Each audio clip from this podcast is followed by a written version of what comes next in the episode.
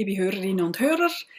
Herzlich willkommen zum Podcast Historisch, Geschichte und Geschichten von der Schweiz. Ich bin Nicole Billeter, freischaffende Historikerin und ich stelle heute Ihnen die dritte Episode zum Leben und Sterben von der Anna Göldi vor. Heute befassen wir uns mit der Zeitspanne von ihrem Leben, wo wir am besten kennen ähm, als Nachgeborene, weil wir viel Schriftliches haben und das ist zusammenhängend. Ich werde vor allem äh, mich mit dem Teil von Verhörprotokoll befassen und Ihnen die ein bisschen vorstellen. Die können Sie ganz bequem auch äh, im Buch Anna Göldi Hinrichtung und Rehabilitierung von Walter Hauser konsultieren. Wie in allen Episoden finden Sie Angaben zu Literatur und Quellen in der Episodenbeschreibung.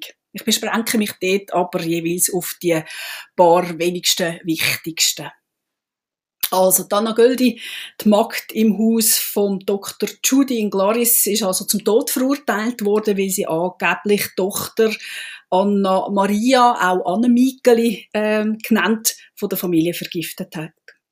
Sie hat ihr ein Gutzli gegeben und aus dem sind nach dies nach Metallgegenstände im Mädchen innen gewachsen, wo sie dann eben hat müssen ausscheiden und natürlich dann, was furchtbar krank gemacht hat.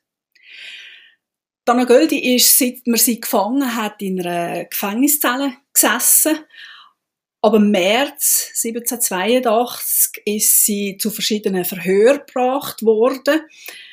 Ähm, man hat denen gütliche Vernehmungen gesagt. Die haben in dem Sinn nichts gebracht, wo die Obrigkeit hat hören ähm, Und sie ist sich sicher gewesen, dass eben die äh, Magd etwas verbirgt und darum hat man einen Spezialist zu Hilfe äh, gerufen. Bei dem Spezialist handelt es sich um den Franz Vollmar von Fischhausen. Der Vollmar war Scharfrichter. Heute würde man zu dem Henker sagen. Der damalige Ausdruck Scharfrichter oder Nachrichter macht klar im Namen, dass er derjenige ist, der eben das Letzte, das Härteste muss durchziehen muss, wo ein Gericht beschlossen hat. Clarice selber hat zu dieser Zeit keinen eigenen Scharfrichter. Offenbar hat es für eine 100% Stelle zu wenig zu tun gehabt, Clarice zu dieser Zeit. Über den Berufszweig der Scharfrichter möchte ich gerne dann zu einem späteren Zeitpunkt im Podcast berichten. Äh, es war ein interessanter Beruf, der ähm, oh Gott sei Dank heute bei uns ausgestorben ist. Der Franz Vollmar kommt also Anfangs April 1782 auf Glaris zusammen mit seinem 19-jährigen Sohn, wo bei ihm mit Lehre gegangen ist. Ein Scharfrichter hat man eben müssen lassen, wenn man hat Verhör unter Folter durchführen. Das hat man zu dieser Zeit weder können noch dürfen selber machen, wenn man eben nur so einen einfachen, in Anführungszeichen, Ratsherr war. Die Art der Befragungen zu dieser Zeit gehen äh, eigentlich immer ein bisschen nach dem gleichen Muster vor sich. Zuerst gibt es eben die sogenannten gütlichen Verhöre. Dort wird man einfach nur befragt als Anklagte.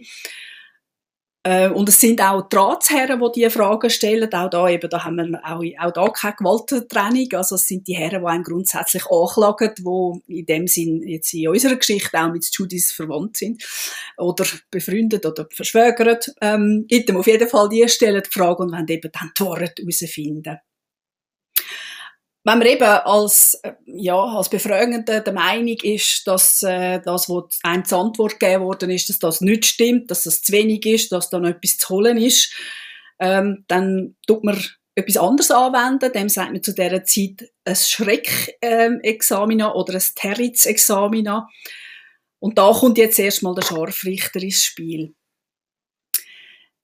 Das ist nämlich eine Befragung, während er anwesend ist, im Moment nur. Und äh, es geht dann auch so, dass er zu dieser Zeit äh, der Angeklagten mal seine Folterinstrumente vorstellt.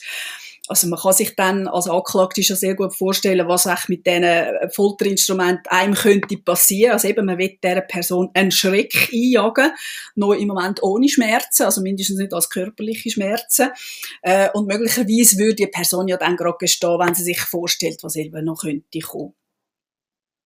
Wenn jemand so halsstarrig war, dass sie es eben nicht gemacht hat, dann wendet man die Folter an. Das ist so das normale Vorgehen zu dieser Zeit. Und das Ziel von der ganzen Angelegenheit ist, dass man zu einem Geständnis kommt. Und das natürlich eben zu jedem Preis.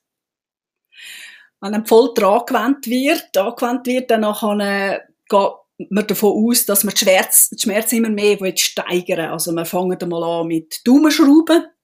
Also es werden einem Daumengelenk verquetscht, äh, indem man eben immer mehr zudrückt und so weiter. Es gibt dann noch ein paar ähm, ja, hässliche Arten, wie man das machen kann. Und äh, der letzte Teil ist das sogenannte Aufziehen. Die Art von Verhör, die können sich über Tage oder Wochen hinziehen. Also man tut die Person dann auch immer wieder ins Gefängnis stecken. Dort zum Teil, äh, ja, verheilen die Wunden zum Teil schon fast. Und dann wird man eben wieder geholt äh, als Anklagte und Folter fängt von vorne an. Wenn eben die Herren der Meinung sind, dass da noch etwas zu holen ist. Beim sogenannten Aufziehen, eben bei eigentlich der schlimmsten Folter, wo man zu dieser Zeit äh, in unserem Gebiet praktiziert, werden den Anklagten die Hände auf den Rücken gebunden und ähm, die werden dann so, man wird dann so an einem Seil quasi an die Decke aufgezogen, bis man eben keinen Boden mehr unter den Füßen hat. Das heißt, es werden dann der Arm aus dem Schultergelenk rausdrehen. Es gibt dann noch eine Steigerung von dem Ganzen man kann diesen Gefolterten nämlich auch noch schwere Steine an die Füße binden. Das heisst eben, jemand wird von oben gegen die Decke gezogen und unten ziehen Steine gegen den Boden. Äh, ja, da kann man sich vorstellen, dass die, eben das Gewicht zieht die Person dann noch mehr auseinander. Dana Göldi erzählt ihrem ersten gütlichen Verhör im März von ihrem Leben und sie sagt dort, ähm, sie hätte keine Ahnung, wie die Guffen, wo eben das ganze Korpusdelikt in dem Sinn sind, wie die Guffen in die Tasse von Anna Maria sind. Am Anfang vom April wird Anna Göldi dann an drei Tagen, die aufeinander folgen, im Rahmen von, einem, eben von so einem Schreckexamen befragt. Der Scharfrichter ist jetzt eben der Befrager und er zeigt ihr eben mit seinem Folterinstrument schon mal, was ihr blüht, wenn sie eben die Wahrheit nicht sagt. Und äh, ich glaube eben, wir können uns die Wahrheit in grossen Anführungszeichen vorstellen. Weil eben für uns Nachgeborene ist es völlig klar, dass unter Folter vermutlich, dass man da alles sagt, egal was gefragt wird. Ähm, unsere Vorfahren sind der Meinung dass äh, Schmerzen eigentlich reinigend sind A und B gehen sie davon aus, dass wenn einem etwas so weh tut, dann kann man nicht anders als die Wahrheit sagen. Also von dem her macht das auf eine verdrehte Art Sinn. In diesen speziellen Befragungen, also eben in diesen Schreckexamen, fängt Anna Göldi jetzt an, eine Geschichte zu bestätigen, die man von ihr eigentlich hören will. Sie fängt einmal vorsichtig an, so hat man mindestens den Eindruck, und sagt dann immer mehr aus. Es wird immer ein bisschen mehr ausgeschmückt. Zuerst sagt sie, ähm, dass sie jetzt eben doch Gufe in die Milch da hätte. Äh, und sie versucht sich in dem Sinn rauszureden, indem sie, dass sie äh, den Rudolf Steinmüller äh, beschuldigt.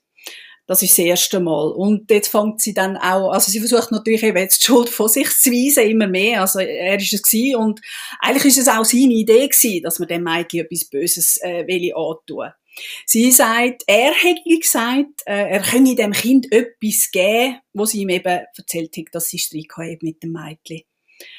Und damit, äh, das wird implizit klar, meint sie eben den Zauber. Also sie versucht sich von dem bestimmten Gutzli, wo eben offenbar die Kraft hat, die Samen im Magen von der Anna-Maria sprießen zu lassen. Ähm, es geht eben um das grundsätzlich, oder? Und es wird auch gefragt, weil eben das ist schon ein Punkt, äh, warum es dann eben auch gegangen ist, dass Donna Göldi das Mädchen dann eben, nachdem er sie wieder zurückgebracht hat und gefangen hat, warum sie die dann auch wieder hätte können. Das hat sie ja eben dann angebracht nach ein paar Anläufen. Und da drin, das finde ich hochinteressant, wird von der Ratsherren äh, sehr vernünftig argumentiert. Also eben, ähm, Dana Göldi sagt grundsätzlich, ja, sie hätte ja bettet während dem, das wird so auch beschrieben. Also sie hat Gott angerufen, bitte hilf doch mir, dass ich das Mädchen kann äh, heilen und so weiter.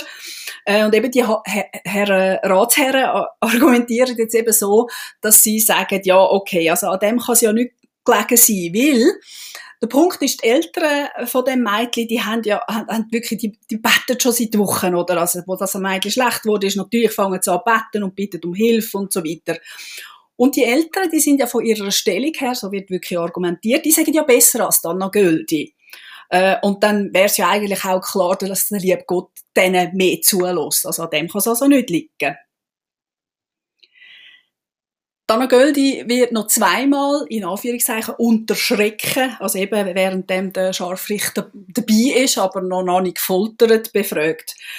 Und es, es wird so ein bisschen sehr abstrus. Also sie macht mehrere Aussagen, zieht die dann wieder zurück, äh, kommt wieder darauf zurück, beschuldigt den Steinmüller, nimmt das wieder zurück, entlastet ihn und so weiter. Also, ähm, ja, man hat ein bisschen das Gefühl, sie kann ihre Geschichte selber auch nicht mehr äh, eine Art ähm, stringent erzählen.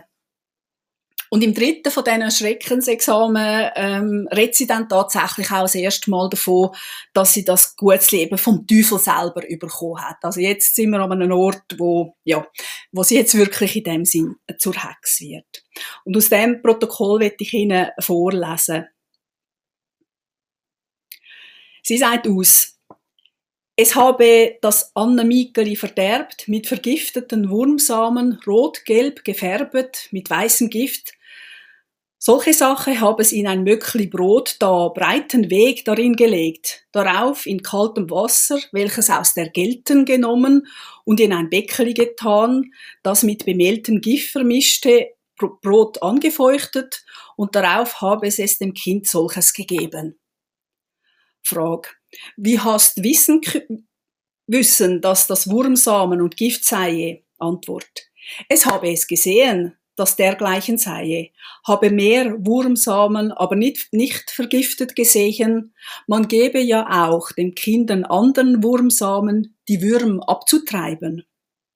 Frage, woher hast du der angegebenen Samen und Gift genommen? Antwort vom bösen Geist. Frage, es sei fast nicht glaublich, dass es die Wahrheit angebe. Sage also wahrhaft, woher hast die Sachen genommen? Antwort. Es könne nicht anders sagen als vom bösen Geist. Frag. Wann hast du die angegebenen Sachen vom bösen Geist empfangen? Antwort. Zwei Tage, nachdem es dem Annemikeli vorhin unheins worden sei. Frag. Wie bist mit dem bösen Geist bekannt geworden? Antwort.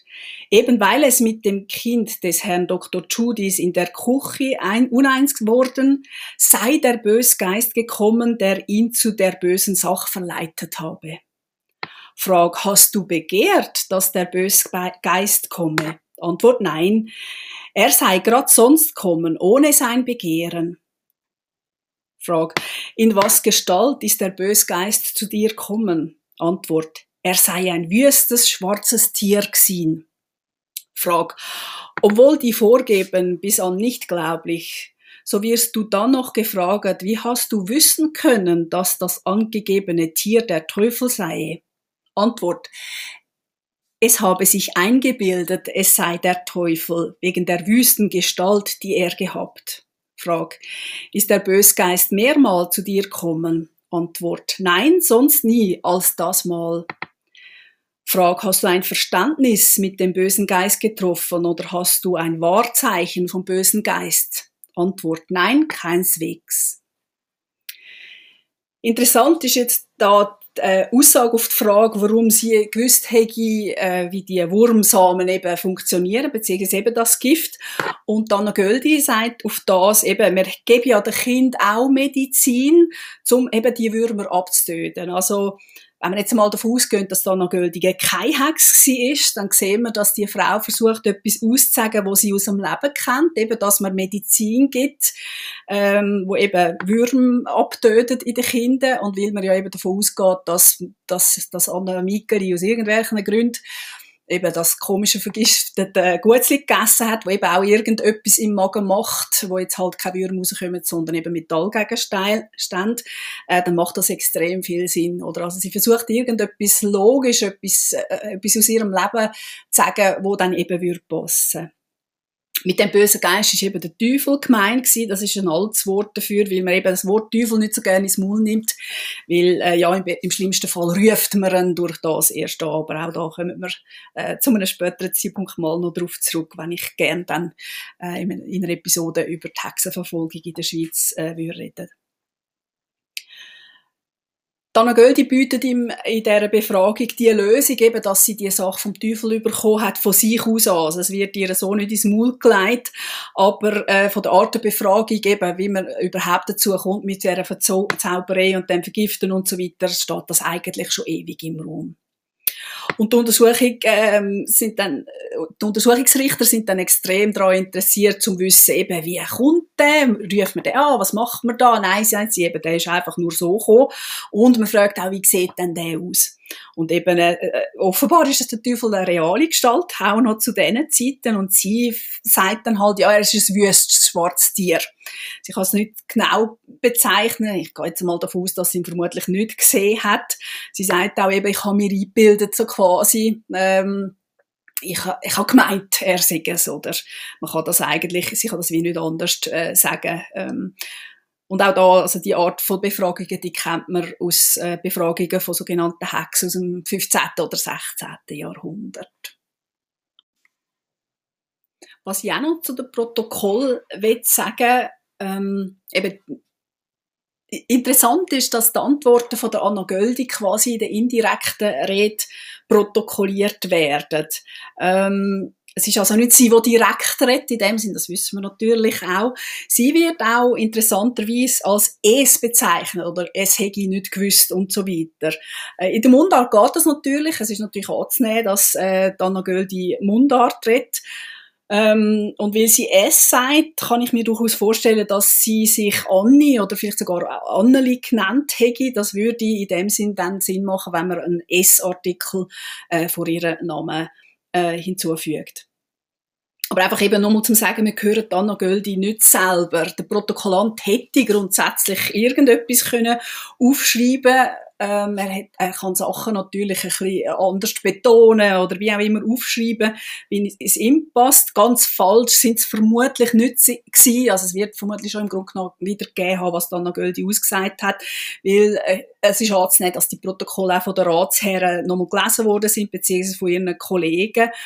Ähm, was man allerdings nie verzeichnet sieht, ist, ob man der Anna Göldi ihre eigenen Aussagen nochmal quasi vorgelesen hat. So im Stil von, das hast du dort ausgesagt, stimmt das? Oder willst du da noch etwas dazu sagen? Und so weiter. Es ist ja davon ausgegangen, dass sie nicht kann lesen kann. Äh, in dem Sinne, wir wissen, dass sie nicht kann schreiben kann, dann gehe ich mal davon aus, dass sie auch nicht lesen kann. Ähm, eben, also sie hat da, da nicht die Möglichkeit, noch Änderungen äh, vorzuschlagen, dass, ähm, äh, wie gesagt, es ist nicht verzeichnet. Theoretisch wäre es möglich, dass man das ihr eben vorgelesen hat und sie hätte noch etwas dazu, dazu sagen ähm, Aber ja, über, überliefert ist es so nicht. Also eben, wie Sie hören, die Protokolle oder überhaupt Protokolle sind ganz eine eigene Quelle, ähm, wo nicht eben einfach nur das ausgesagt wird, wo schwarz auf weiß steht. Man kann und man muss als, äh, gerade auch als Historikerin zwischen den Zeilen, äh, Zielen noch ziemlich etwas lesen. Ich würde noch gerne weitere Beispiele Ihnen aufzeigen, dass Sie da ähm, ein bisschen Eindruck bekommen. Da fange ich an mit den Bemerkungen von dem, was das Protokoll geschrieben hat, zu der ersten Befragung, die jetzt unter Folter stattfindet. Erstes peinliches Examen vorgenommen mit der inhaftierten Anna Göldin im Folterhaus, da es aufgezogen worden welches ein starkes, fürchterliches Geheul gemacht, an solchem aber keine Tränen wahrgenommen wurden. Den 11. April 1782 am Morgen zwischen 7 und 8 Uhr. Frage, ist es wahr und bekennst du hiermit, dass du des Herrn Dr. Judys Kind oder Töchterli Anna Maria verderbt hast? Antwort, ja, es bekenne. Frage, hast du allein diese böse Tat verübt? Antwort ja. Frage, ist auch jemand anders dazugegen gewesen, dass du diese Tat verübt hast? Antwort nein. Hast du auch jemanden vorher geoffenbart, dass du diese Tat verüben wolltest? Antwort nein. Hast du auch jemand nach der Tat solche eröffnet? Antwort nein. Auch da möchte ich noch ein paar Sachen dazu sagen. Ähm, es wird beschrieben, eben, es sei das erste peinliche äh, Verhör, also Examen. Natürlich ist peinlich da nicht das gleiche Wort, wie wir es heute brauchen. Das ist Anna Göldi in dem Sinne nicht peinlich gewesen, dass sie über das hat müssen reden in, in der heutigen äh, Wortumschreibung, sondern das Wort kommt natürlich von Schmerzen bzw. Pein oder also eben, wenn in einem Protokoll steht, dass ein peinliches äh, Verhör stattfindet, dann wissen wir, äh, es geht jetzt eben unter Folter äh, vor sich. Was auch interessant ist, ist, dass der Protokoll ex Protokollant extra festhaltet, dass dann Göldi zwar geschrauen hätte, wo man sie aufgezogen hätte, aber sie hat also keine Tränen vergossen. Das ist möglicherweise auch wieder ein Hinweis auf ihre Personifizierung als Hex, weil, wie wir alle wissen, Hexen können nämlich gar nicht brüllen. Und auffällig ist jetzt auch weiterhin, das kommt in vielen äh, Folterprotokollen so vor, dass man sieht, wie kurz jetzt die Antworten sind von der Anna Göldi. Äh, und da muss man sich, oder ja, haltet man sich wahrscheinlich automatisch vor Augen, dass sie jetzt eben gerade mit ausgekugelten Schultergelenken an einem Seil hängt. Ähm, und ja, man kann da nicht mehr gerade wahnsinnig schwätzen. Also die Antworten sind sehr kurz und äh, sie gibt sie quasi schnell von sich. In dem bestimmten, in dem ersten peinlichen, sogenannten peinlichen Ver äh, Verhör nimmt sie die ganze Schuld auf sich. Also sie sagt jetzt einfach in dem ersten Mal mindestens wieder, dass sie alles selber gemacht hat. Auch vom Rudolf Scheimüller ist nicht mehr die Später ist es dann tatsächlich aber so, äh, dass ihre Antworten nicht mehr kurz sind. Ähm, im Gegenteil, man hat fast ein bisschen das Gefühl, jetzt fängt sie an ausschmücken, jetzt fängt sie an eben ein bisschen sagen, was die Herren wollen, äh, hören auf eine Art. Ähm, und das hätte ich Ihnen jetzt auch noch schnell zeigen. Frage, auf was Art und Weise hast du das Kind verderbt? Oder was hast du dazu gebraucht und wie hast du solches gemacht? Antwort. Wie es allerweilen gesagt habe, mit Gift und Samen, Frage, wer hat dir die Sachen gegeben? Antwort, der böse Geist in den Klauben, in einem Papierli mit sagen, da hast du jetzt das Ding. Es habe äh, solches zwei Tage zuvor begehrt und der Teufel sei zweimal bei ihm gewesen, in einer wüsten, unflätigen Gestalt, denn es habe dem Teufel gerufen, wie es mit dem Kind uneins geworden sei. Frag, wo, hast, wo, zu welcher Zeit und mit was Worten hast du den Teufel gerufen? Antwort, es habe zum Küchenfenster hinaus um zwölf Uhr in der Nacht, da niemand mehr aufgewesen, gerufen, O bösen Geist, komm doch und bring mir etwas dem Kind, es sei uneins und möchte ihm etwas beibringen. Da sei der Teufel gleich darauf gekommen, der böse Gestalt hab gesagt, es werden Guffen und etwas Böses darauf werden. Von Nägeln und Eisendraht und Heftle habe er nicht gesagt. Der Teufel sei beider Male in der Küche aussen um zwölf Uhr in der Nacht zu ihm gekommen. Es habe nicht gesehen, wo der böse Geist hineingekommen. Er könne zu jedem Loch innen. Frag, warum hast du den bösen Geist angerufen? Antwort, dass es so unglücklich gewesen sei. Anna Gölli sagt jetzt also aus, dass der Teufel zweimal bei ihr war, Sie hätte ihn angerufen. Sie kann aber in dem Sinn nicht sagen, mit welcher Formel. Also wir wissen jetzt nicht, wie man an einen Teufel rufen würde. Äh, aber sie hat ihm um Hilfe gebeten. Sie hat das um Mitternacht gemacht, natürlich eben, weil die Leute dann nicht mehr auf sind im Haus, aber natürlich ist eben an der Mitternacht hängt natürlich auch so ein bisschen etwas Unheimliches an. Und Teufel hätte dann gesagt, eben, er gebe ihr etwas, äh, dass, dass eben dann Guffen aus dem Ding kommen. Äh, und, aber dann noch Göldi betont dann, dass sie sagt, also von Nägel und Eisenträd hätte er also nichts gesagt. Also er hätte in dem Sinn die Sache von sich aus schlimmer gemacht. Ja, wie man das vermutlich von einem Teufel auch nicht anders kann erwarten. Und als Grund kann sie eben weiterhin nur angeben, ja, sie sei mit dem Kind uneins gewesen, also eben sie hätte Krach gehabt mit dem Mädchen und äh, ja, sie sei unglücklich gewesen. Mit diesen Aussagen ist äh, die Glarner Obrigkeit nach wie vor nicht zufrieden. Äh, Mitte, Mai, Mitte April und Anfang Mai ist dann noch Göldi nochmal unter dieser schweren Folter äh, befragt worden. Während der letzten Befragung hat sie immer wieder auch gebeten, dass man sie doch, äh, also sie hätte geschrauen und sie hat immer wieder gefragt, man soll sie doch runterlassen, aber man hätte dann eben darauf bestanden, sie weiter zu foltern. Und am Ende dann äh, sei sie runtergelassen worden und das Protokoll sagt da dazu relativ schlicht, Endlich ist die Göldin des Folterns entlassen, matt und hart zugerichtet, endlich wieder in den neuen Turm getan worden.